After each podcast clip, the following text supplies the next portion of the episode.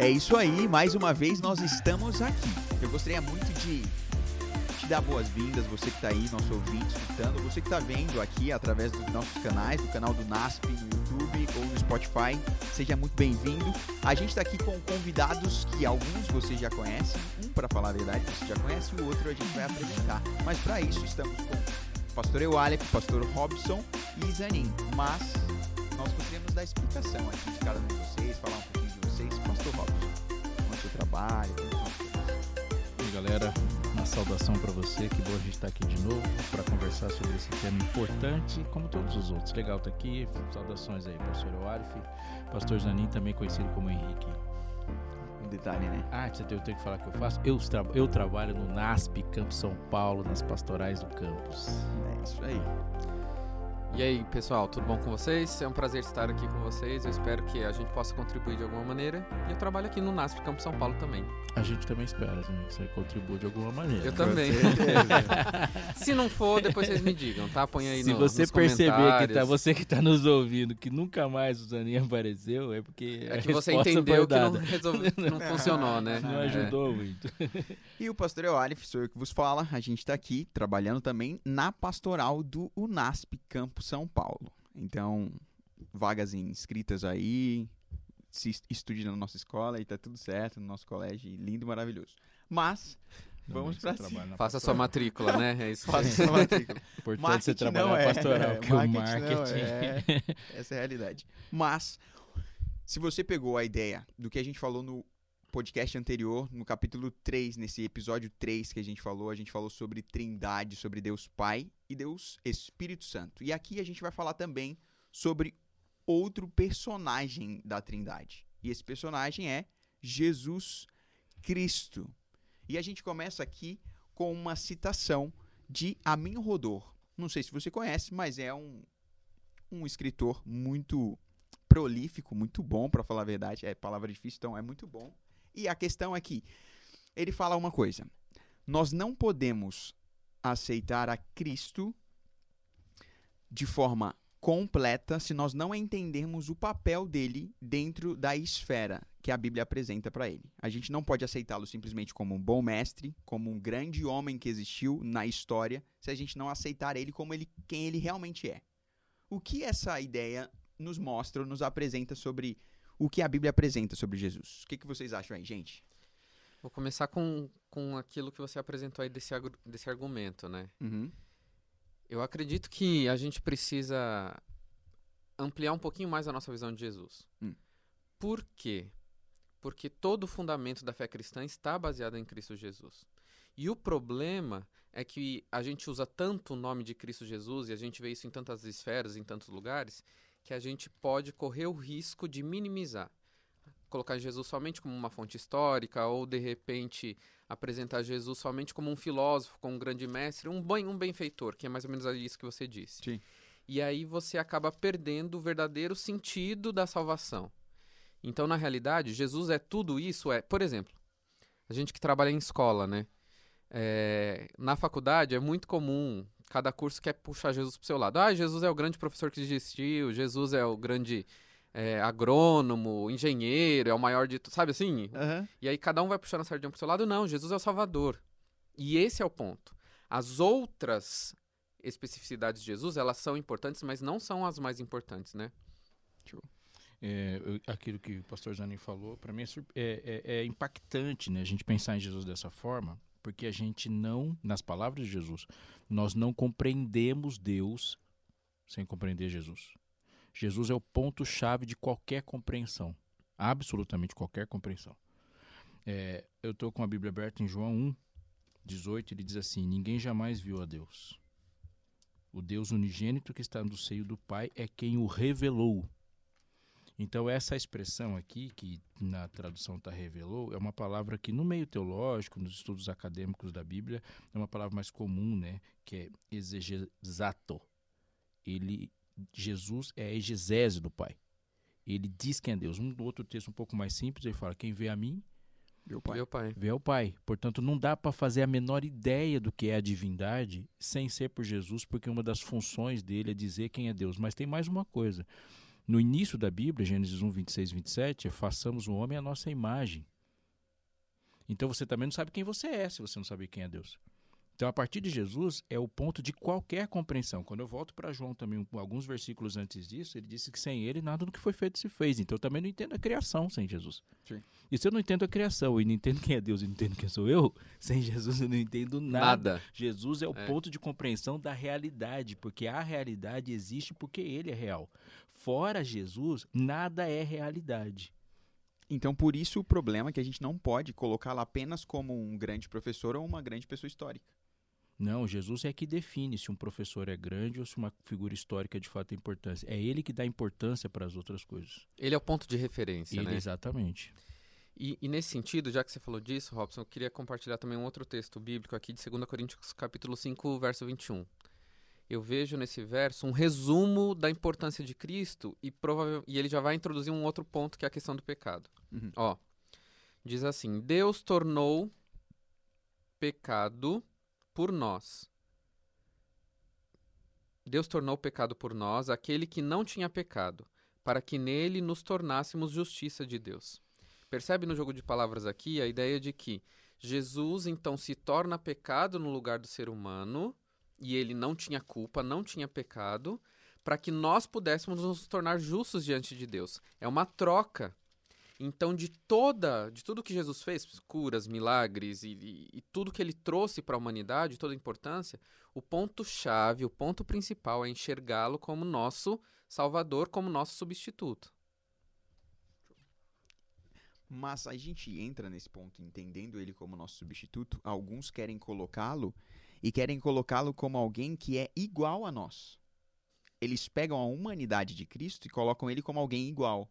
E eles não colocam uma distinção e falam, eu, te- eu posso e quero ser cada vez parecido e perfeito como Cristo foi.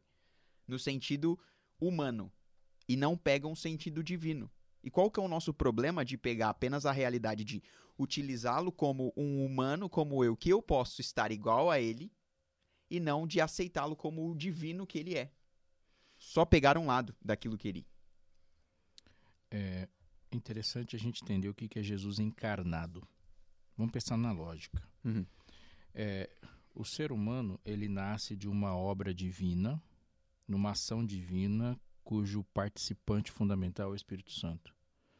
Jó, se eu não estou louco, Jó 34, diz assim: O Espírito de Deus me fez, e o sopro do Todo-Poderoso que me deu vida. Então Jó deixa claro que a ação que produz, produziu vida no ser humano é a ação do Espírito Santo. Sim. É a ação direta na concessão da energia vital que o Espírito Santo dá a partir de Cristo. Cristo, no Evangelho de João, também ele vai soprar sobre os discípulos o Espírito Santo. E, e o Espírito Santo, nas- nos textos de Paulo, é chamado de dom de Cristo. Então é Cristo concede. Quando Cristo é entronizado no céu por ocasião de Pentecostes, você pode conferir isso em Atos 2 e Apocalipse 4 e 5, é a ação de Cristo. Ele fala: espera um pouco, porque algo precisa acontecer. E para você, amigo que está nos acompanhando, Jesus oferece seu sacrifício na cruz. Mas um sacrifício precisa de três partes: precisa da oferta, precisa do ofertante e precisa daquele que recebe a oferta. Quando a oferta em Cristo é recebida, ele diz claramente: aí não me toque se eu não subir para meu Pai, o Espírito Santo desce. Então há uma relação entre o Espírito Santo que está decorrente da ação de Cristo. Onde eu quero chegar com isso? O ser humano nasce como Cristo nasceu. A encarnação de Cristo repete o processo só de uma forma, de uma forma perfeita. O Espírito Santo age sobre Maria e nasce o Filho. Ali não é o ponto inicial da vida de Jesus, mas é o ponto inicial da encarnação e a gente tem que entender o que é o Jesus encarnado. Jesus encarnado é o ser humano que eu não sou, mas que deveria ser. Então, quando você quiser ser chocado por tudo aquilo que você perdeu ao pecar, é olhar para Cristo. Eu deveria falar como ele falou, agir como ele agiu e ter o poder sobre a natureza que ele teve. Porque no texto ele diz: façamos o homem à nossa imagem. Depois ele diz: tenha domínio. Esse domínio Jesus exerceu. Jesus exerceu domínio sobre os anjos maus, Jesus exerceu domínio sobre a natureza, sobre os animais, sobre tudo, encarnado numa ligação inquebrável com o Pai. Então aquilo é o ser humano que eu não sou, para que eu tiver uma ideia do que eu perdi e de como eu serei com ele. Uhum. Então Jesus, a gente fala assim, "Ah, mas Jesus eu estou me comparando com ele. Jesus é um ponto a ser alcançado. Uhum. Ele é alcançado aqui eu vou usar dizer, ele não é alcançado na vida aqui e nem será alcançado no futuro. Sim. Por quê? Porque Jesus é um ponto a ser alcançado, mas ele é um ponto inalcançável. Portanto, ele é uma referência de progresso contínuo. Eternamente eu estarei perseguindo esse alvo. Posso falar um negocinho? Fala. É, você falou da questão da natureza divina e natureza humana de Jesus, né? Aham. Quando a gente estuda a história do cristianismo, meu, esse assunto ele é muito louco. Uhum. Por quê? É um assunto eterno. É eterno. Desde que Jesus veio a esse mundo, existe essa discussão e sempre uma das duas realidades elas ficam é, é, desequilibradas, né? E aí uma fica maior do que a outra, ou a realidade da divindade ou da humanidade de Jesus. Uhum. Todas as vezes na teologia, na história de, de quem faz teologia, que um se sobressai em relação ao outro, deu ruim. E quando a gente coloca os dois no mesmo patamar, a gente não consegue compreender que a nossa mente é limitada. Uhum. Uhum. Uhum. Então a gente tem que tomar uma decisão. Ou a gente aceita pela fé Uhum. a questão de Jesus 100% Deus e 100% homem, Uhum. ou senão a gente vai ter uma teologia em relação a Jesus muito manca. Porque uma vai ficar sempre, sabe? É, é, não, é, colocando mais. Ah, a gente vê os escritos do Novo Testamento. Quantos de- das- dos escritores do Novo Testamento tentaram combater problemas em relação à pessoa de Jesus, que as pessoas tinham ou que ele era um grande espírito, ou que só a questão da humanidade. Uhum. E nós carregamos esses problemas até hoje. Sabe o que eu, eu penso nisso, Anin? Que são duas coisas que para mim se destacam. A primeira é que quando você vai conversar sobre divindade em especial, Uhum. a primeira coisa que você tem que ter é humildade. Porque, Como eu vou falar de Deus, né? É. cara, assim, eu não tenho ponto de exemplos. Uhum. Eu não tenho ponto de referência para falar de. Então, falou de divindade, baixa a bola. Porque vai ser. Quanto mais você estuda, mais consciente da ignorância você vai ter que estar. Exato. Ele é gigante. Então Deus tem hora que ele fala assim: vai devagar, você não vai rolar isso aqui. E não vai rolar nem na eternidade. Porque a diferença entre Deus e tudo que existe sempre vai ser incomparável, mesmo que o que existe seja perfeito. E essa humildade tem que aparecer quando eu penso em Adão. Uhum. Porque a distância que existe entre eu e Adão já é maior do que minha compreensão. Adão era um ser humano perfeito. É. Nunca na minha vida eu cheguei perto de um ser humano perfeito. Sim. Tudo que eu sei sobre um ser humano perfeito é uma descrição em dois capítulos Se é assim com Adão, imagina com, com Deus, com Jesus. com né? Jesus. E aí, Jesus é o segundo Adão. Então a gente acha que Jesus veio para me substituir na humanidade Uhum. toda. Mas ele não veio para me substituir. A substituição física de Jesus, nesse sentido de presença, ele é um ser humano perfeito, como Adão era, no sentido da conexão com o Pai. Então já é uma distância suficiente. Eu não conheço Adão, não vou compreender Cristo mesmo. Baixa a bola. Aí é uma. Aí vem discussões. É, não, É, a aí a gente Ele é o no- segundo Adão, e aí eu, eu não sei como que era o primeiro. E aí eu acho que é relevante a gente também colocar a ideia de que de todas as revelações de Deus, a melhor, a mais importante, a mais imponente, a mais próxima e a mais possível de compreender algo é a revelação através da pessoa de Jesus Cristo. Sim. Não tem revelação maior de Deus. Ter Deus aqui conosco, isso é um privilégio assim incomparável. E nós precisamos lembrar que através desse privilégio nós também temos responsabilidades com ele. Uhum. A partir do momento que a gente se compromete a aceitar o que ele fez por nós. E aí a gente entra num ponto de perceber que Cristo, dentro do Novo Testamento, da apresentação que, o- que o Novo Testamento faz sobre Cristo, a gente começa a perceber que existe também uma atuação dele no Antigo Testamento. E que às vezes as pessoas não entendem. Elas dividem muito claramente o fato de que Jesus está no Novo, mas Jesus não estava no Antigo Testamento. Então não tem atuação dele lá. E aí? Jesus também estava ali no Antigo Testamento? A gente consegue ter essas relações? Vou sugerir uma coisa aqui. Tá. É, o Antigo Testamento, por uma questão lógica, sendo escrito por Moisés aproximadamente 1500 anos de Cristo, Uhum.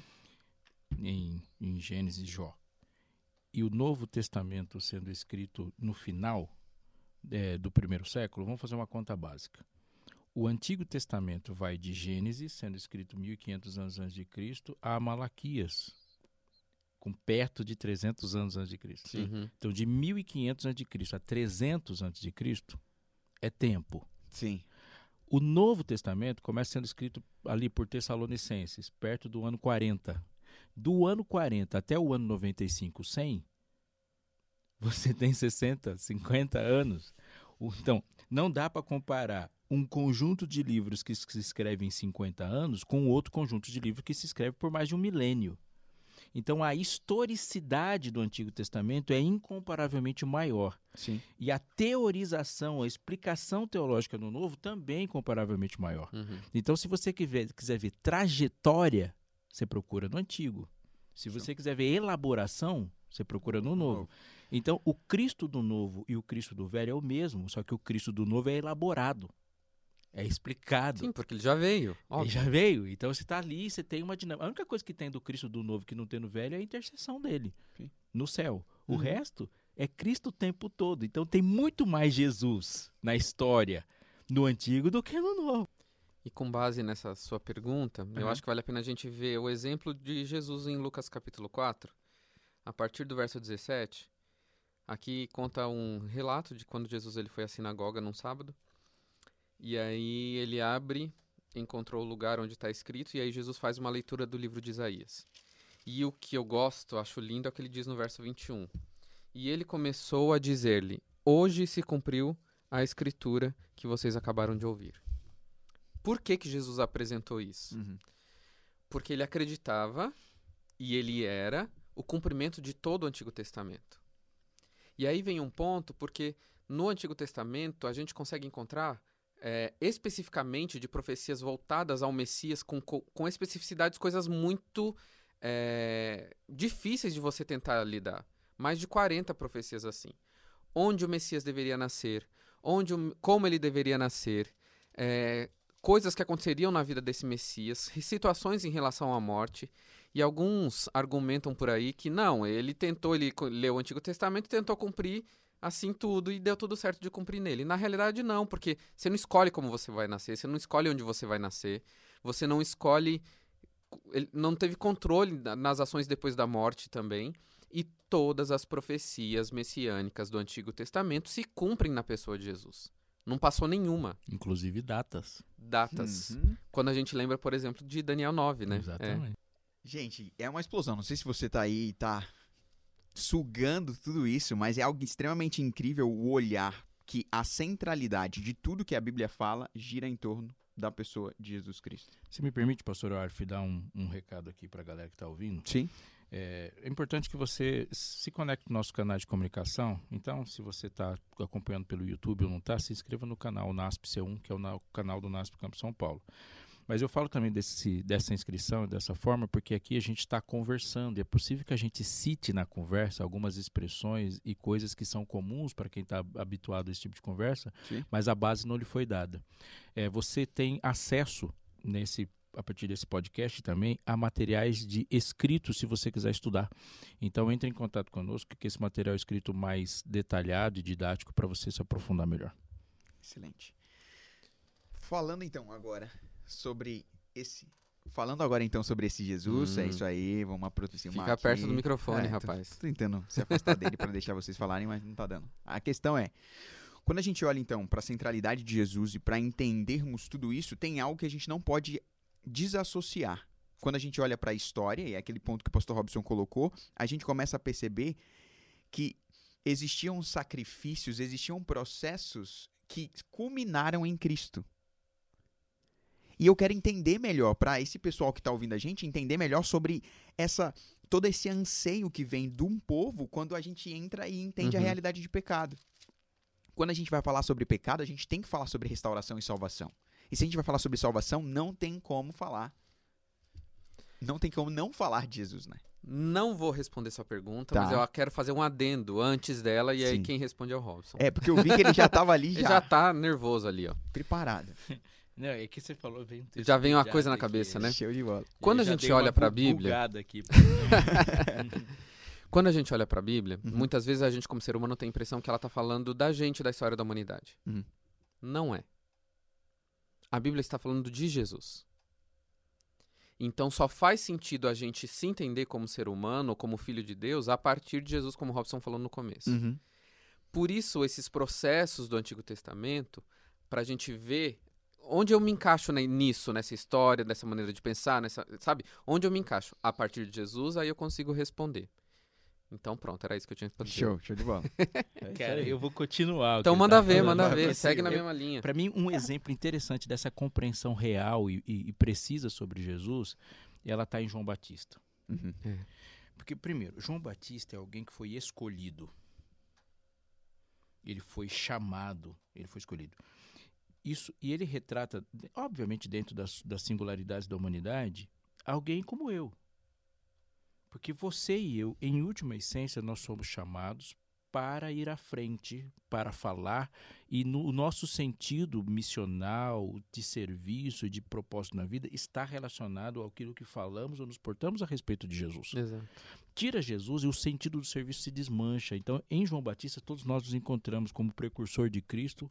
E João Batista revela uma compreensão, três compreensões muito grandes a respeito de Jesus. Eu estou com a Bíblia aberta em João, primeiro capítulo. É, eu vou dizer para você que está ouvindo porque é, é, João fala demais disso, né? Eu Uhum. vou citar bastante João, porque esse é o propósito do livro. Então, se você quiser nos evangelhos pensar em Cristo divino, vá para João, porque ele é impressionante nisso. Mas ele diz assim, ó, um João 1,26, respondeu João, eu batizo com água, mas no meio de vós está quem vós não conheceis, a qual vem após mim, do qual não sou digno de desatar-lhe as correias das sandálias. Ou seja, a ideia que João tem de Jesus faz com que imediatamente João tenha uma ideia a respeito dele. Então, com Jesus, ele sabe quem Jesus é e, ao mesmo tempo, ele sabe quem ele não é. Então, ele sabe quem Jesus é, sabe quem ele, João, não é e sabe o que ele, João, se torna por causa de Jesus. Eu batizo vocês com água, mas no meio de vós está quem vós não, quem não vos conheceis. Então, eu tenho uma compreensão também da missão. Ele diz assim: Eu não sou digno. Aí depois no verso 29, no dia seguinte, viu João Jesus, que vinha para ele e disse: Eis o Cordeiro de Deus, que tira o pecado do mundo. Ele compreende quem Deus é, quem Jesus é e toda a relação que existia entre Jesus e tudo que foi feito anterior a, a ele. Ele sabe quem é João, sabe quem é Jesus, sabe quem João se torna por causa de Jesus e quem é Jesus no decorrer do processo salvífico inteiro. Ele é o Cordeiro, ele fala. E a, a- João emblematiza essa, essa questão muito interessante, João Batista. Posso seguir? Isso aí. É que você falou de Jesus como cordeiro, e isso remete exatamente ao que acontecia no Antigo Testamento, Uhum. o processo do santuário. Sim.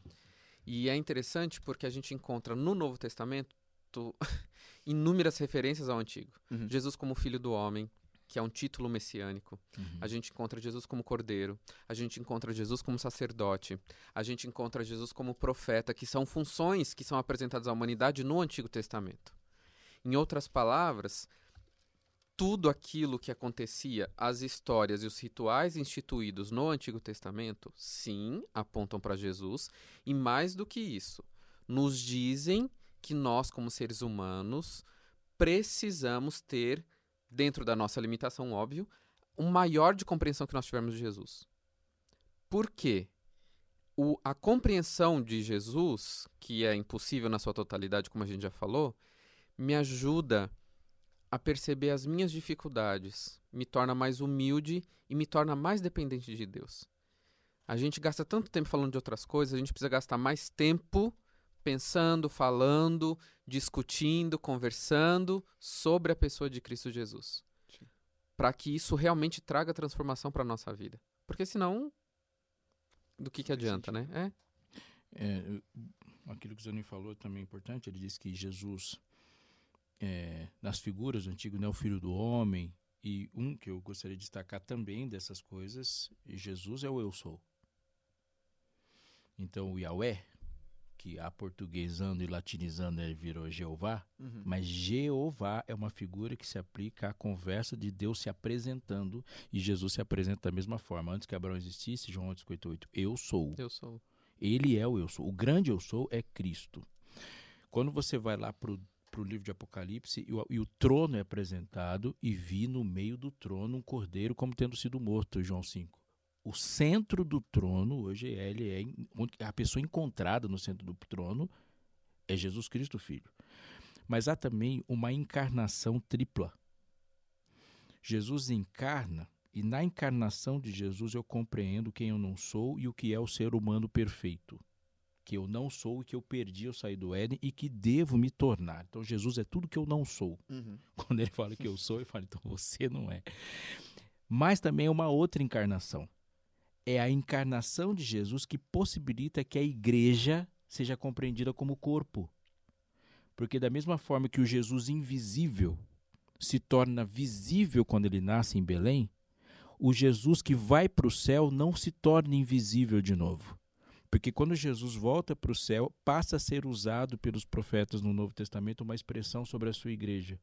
E a igreja é o corpo de Cristo, portanto, o Cristo visível, encarnado, que anda, que ajuda, que cura, é a igreja, porque quando ele sobe, ele dá dons ao seu corpo. E os dons que ele dá ao seu corpo é a capacidade de atuar onde ele atuava. É a capacidade de falar onde ele falava. Então, por que, que o Espírito Santo ele diz: convém que eu vá? Porque quando ele vai, o corpo de Jesus, que era um corpo físico pequeno, de 1,80m, sei lá, vivendo na Palestina, se torna um corpo gigantesco. E esse corpo é corpo físico, sim, porque nós estamos aqui representando juntos. Sim. Então, eu não entendo o que é igreja, no sentido congregar da palavra e atuar na missão, sem Cristo, porque a igreja é o corpo de Cristo. Então, eu só entendo o que eu vou fazer por Cristo. Uhum. Eu só entendo o que é talento, dom e fruto por Cristo. Por Cristo. Mas tem mais uma coisa. No livro de Apocalipse ele fala assim: nela não haverá mais santuário. Porque Cristo é o santuário. E quando você olha para o santuário, tanto do Antigo Testamento como o santuário do Novo, o santuário, todas as figuras são remetentes a, A Cristo. Cristo. E ele dizia assim: Eu sou o pão, eu sou a água, eu sou o sacerdote.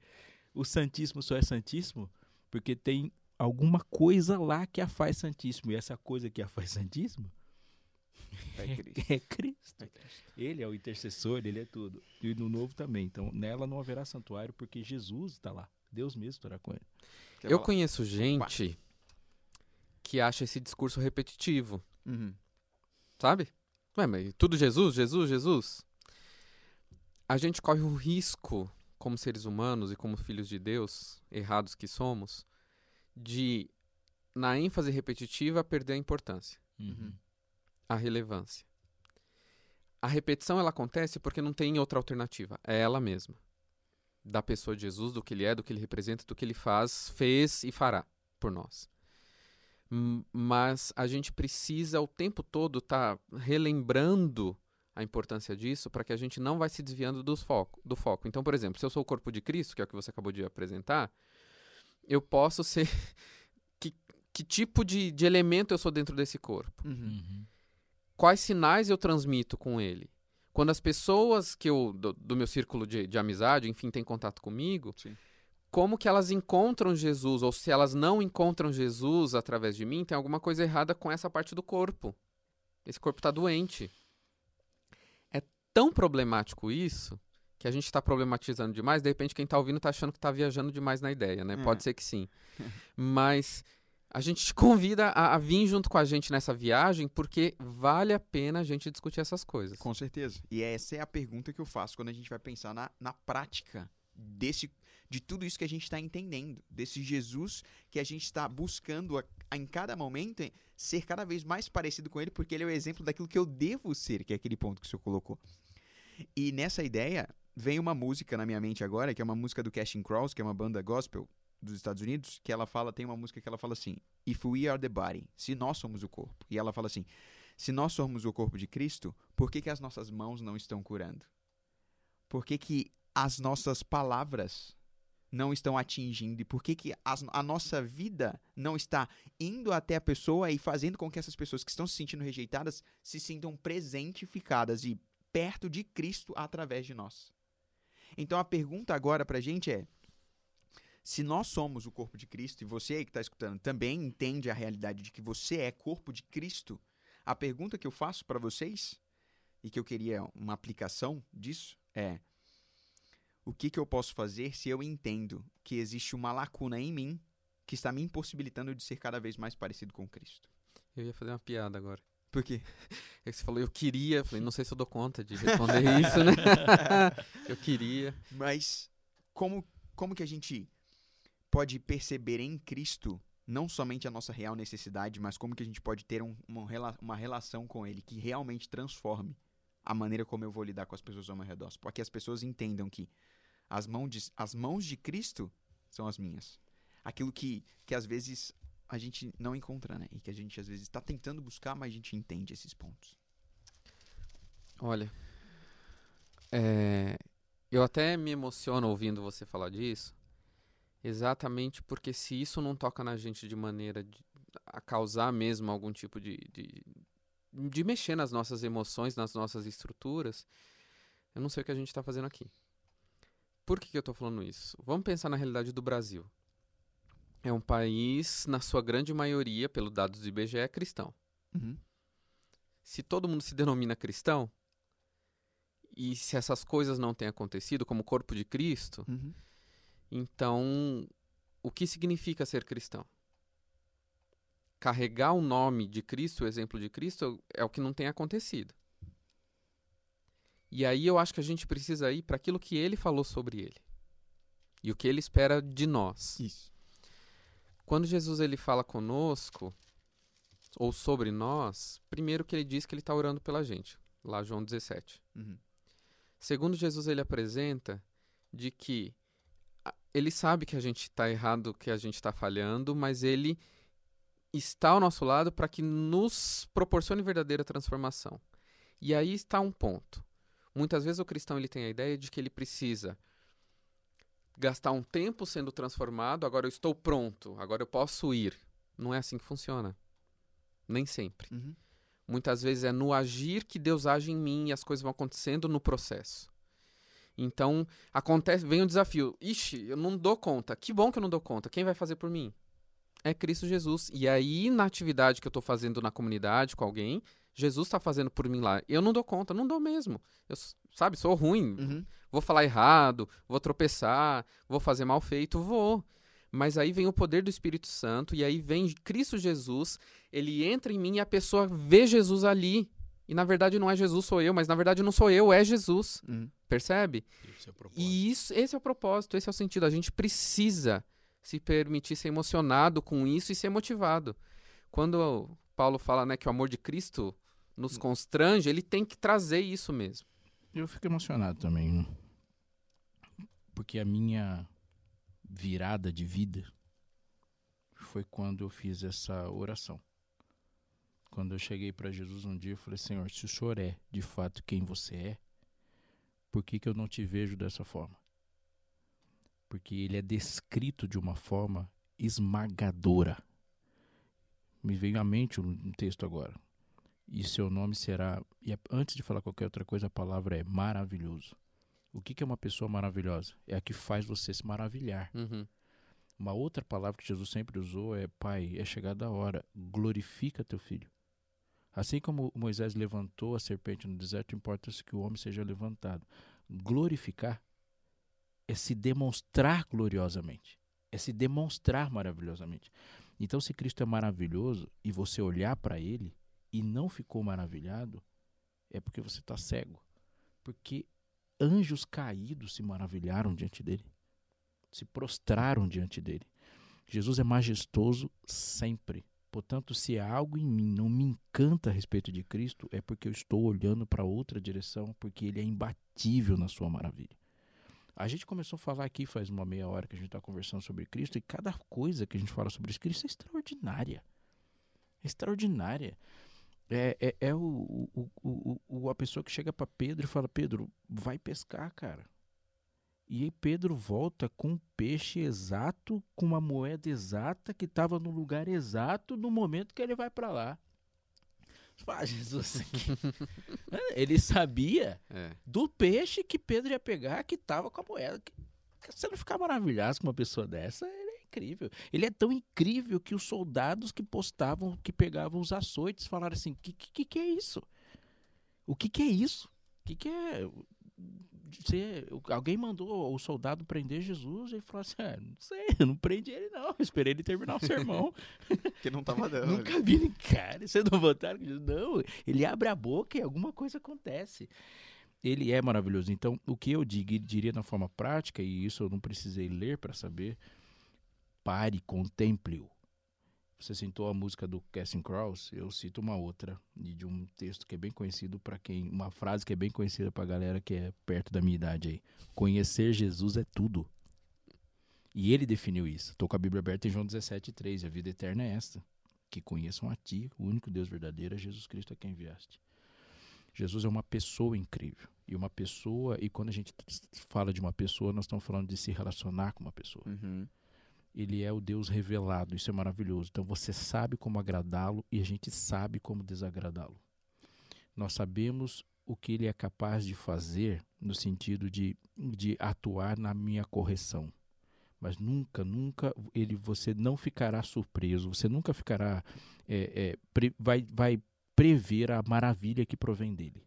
Ele sempre vai te surpreender maravilhosamente, mas ele diz: vem, se aproxima.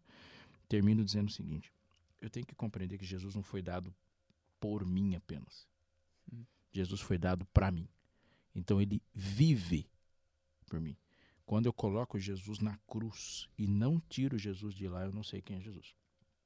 Jesus é da cruz, é Jesus da manjedoura, mas Jesus é o do trono, Jesus é da caminhada, Jesus é do haja luz, Jesus é o que diz está feito. Jesus é o, Jesus ele é o alfa e o ômega.